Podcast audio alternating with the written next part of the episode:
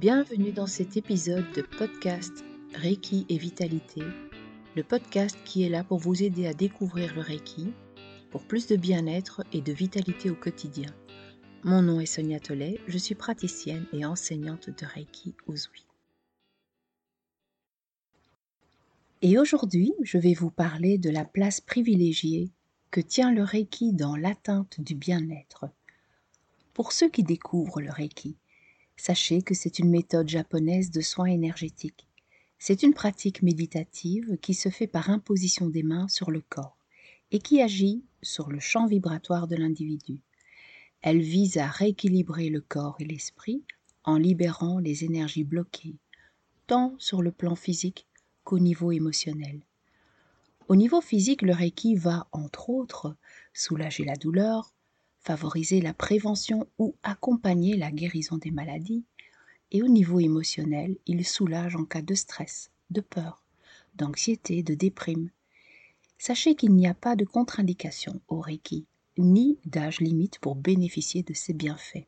Je voudrais en fait partager avec vous l'expérience de 18 années de pratique de Reiki sur moi-même. Au départ, lorsque je me suis initiée au premier degré de Reiki, je pensais pouvoir m'octroyer un autotraitement quotidien sans trop de difficultés. Mais dans la pratique, il en allait bien autrement, parce que cela me demandait une réelle organisation entre mon activité professionnelle et ma vie familiale. À l'époque, je m'occupais du secrétariat d'un avocat et je venais d'apprendre que j'étais enceinte de mon troisième enfant. Donc, par moments, je pratiquais et à d'autres pas, jusqu'au jour où j'ai vécu un grand mal-être alors que je ne pratiquais plus depuis quelques mois. Au fond, je savais très bien ce que je pouvais faire pour me sentir mieux. C'était d'être régulière dans ma pratique du Reiki. Alors, je me suis promis d'être régulière et de faire des autotraitements quotidiens. J'ai donc décidé d'un rituel pour faciliter l'organisation de mes journées. Et c'est de cette manière que j'ai réussi à m'octroyer quotidiennement le temps nécessaire à mon bien-être, j'ai simplement décrété que j'étais ma priorité et que la journée commencerait systématiquement par un autotraitement.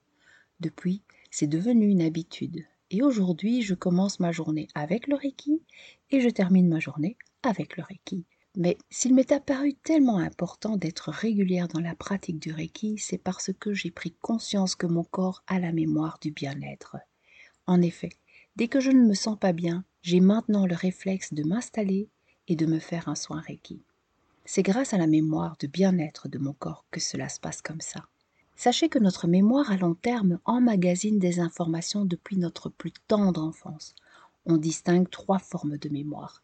Celle qui concerne les événements de notre vie, celle qui concerne la connaissance et le savoir intellectuel, et il y a aussi la mémoire du corps, qui, elle, concerne les gestes qui, à force de répétition, deviennent des automatismes comme par exemple lasser ses chaussures, se brosser les dents, rouler en vélo. Et c'est donc grâce aux stimuli répétés que notre corps encode des informations. Commencez-vous à entrevoir l'avantage de stimuler votre bien-être en pratiquant consciencieusement vos autotraitements tous les jours? Le bien-être ressenti lors des soins et des autotraitements de Reiki s'inscrit dans la mémoire à long terme de notre corps. Donc, dans chacune de nos cellules. Cette mémoire se crée par la répétition, par la stimulation. Vous comprenez donc mieux l'importance de la régularité des autotraitements. Vous comprenez donc mieux aussi que c'est parce que votre corps enregistre ces informations qu'il a le réflexe et la capacité d'amener à votre conscience l'information d'une situation de mal-être, de fatigue ou de déstabilisation émotionnelle. Le corps, régulièrement stimulé par l'énergie du Reiki, n'aura de cesse de chercher à rétablir l'équilibre, et il sera en mesure de vous envoyer les informations pour ça. N'oubliez donc pas que votre corps est le meilleur indicateur de votre état général et qu'il communique avec vous par le biais des ressentis et d'une intuition accrue. Votre corps sait mieux que votre mental ce qui est bon pour vous, et il vous appartient d'en prendre grand soin. En pratiquant les autotraitements de Reiki, vous encodez le bien-être dans la mémoire de votre corps. Alors, grâce à la répétition, c'est lui qui vous rappellera de poser les mains pour rétablir l'équilibre énergétique dès que le mal-être s'installe. Voilà pourquoi, en tant qu'enseignante de Reiki, je demande aux personnes initiées de pratiquer l'autotraitement complet de 35 à 45 minutes par jour, tous les jours, parce que le corps a de la mémoire et qu'en pratiquant le Reiki, en posant les mains sur votre corps, vous stimulez sa capacité à vous reconnecter au bien-être. Le bien-être, c'est un état agréable qui résulte de la satisfaction des besoins de notre corps et du calme de notre esprit. Alors si vous avez envie d'être heureux à long terme, de vous sentir bien au quotidien et de dépasser toute votre déstabilisation émotionnelle, je vous conseille vivement de faire un autotraitement de Reiki chaque jour pour ressentir ce bien-être intérieur et la plénitude qui installe la paix intérieure. Je vous souhaite une excellente pratique.